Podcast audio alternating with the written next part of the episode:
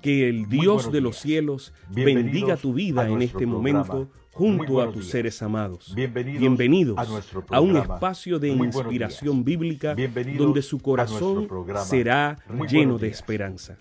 Como un regalo de la Iglesia Adventista del Séptimo Día de King, Texas, compartimos la lectura devocional para adultos correspondiente a este bendecido día. Pablo, reavivado por una pasión. Autor, Pastor Bruno Razo. Que Dios te colme de misericordias en este preciso instante. Oremos. Amante Padre, que en este momento tu palabra trascienda al corazón de quien la escucha, sea sembrada y dé fruto para la vida eterna. En el nombre de Jesús. Amén. Buenos días a todos. El devocional del día de hoy se llama Superior, eh, de Hebreos 7:6-7. Pero aquel cuya genealogía no es contada de entre ellos, tomó de Abraham los diezmos y bendijo al que tenía las promesas, y sin discusión alguna, el menor es bendecido por el mayor. Los reyes del norte se enfrentaron contra los reyes de la llanura cerca del mar muerto.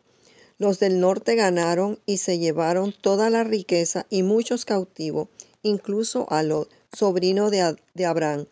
Este se movió rápidamente, organizó a los 318 miembros más destacados y fueron tras los victoriosos. Según el relato de Génesis 14, recuperaron los recursos sustraídos como si también a Lot y a los demás cautivos. Regresando de su incursión, pasaron por Salem. El rey de la, de la ciudad era Melquisedec, sacerdote de Jehová. No se sabe de dónde salió ni cómo estaba relacionando con Jehová, pero Abraham y Melquisedec se conocían. Pablo dice que el patriarca lo aceptó como superior, fue bendecido por él y le entregó los diezmos de todo. La bendición ilustra la obra divina que riesga en abundancia la vida de sus hijos y como consecuencia la entrega de los diezmos es la respuesta humana que refleja gratitud y sumisión.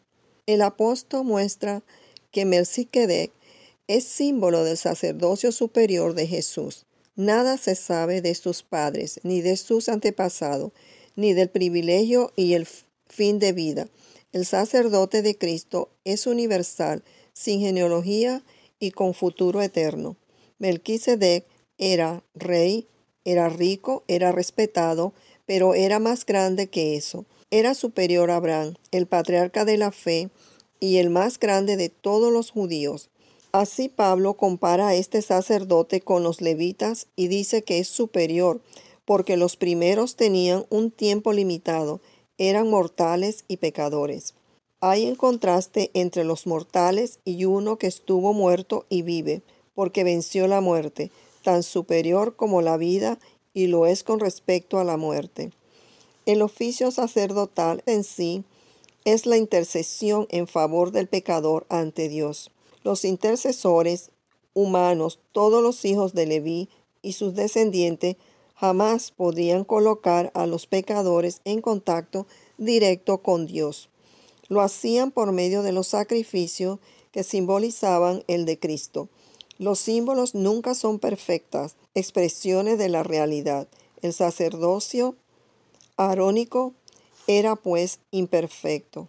Solo Cristo es el sacerdocio perfecto al colocar a los pecadores en contacto directo con Dios sin necesidad de sacrificios ni intermediarios, porque Cristo es nuestro único y suficiente sacrificio y superior intermediario. En los días del milenio pasado, cuando cursé la educación primaria, existía el primer grado inferior y el primer grado superior. Que Cristo sea siempre nuestro primer y superior sacerdote, para que nuestro milenio futuro sea eterno.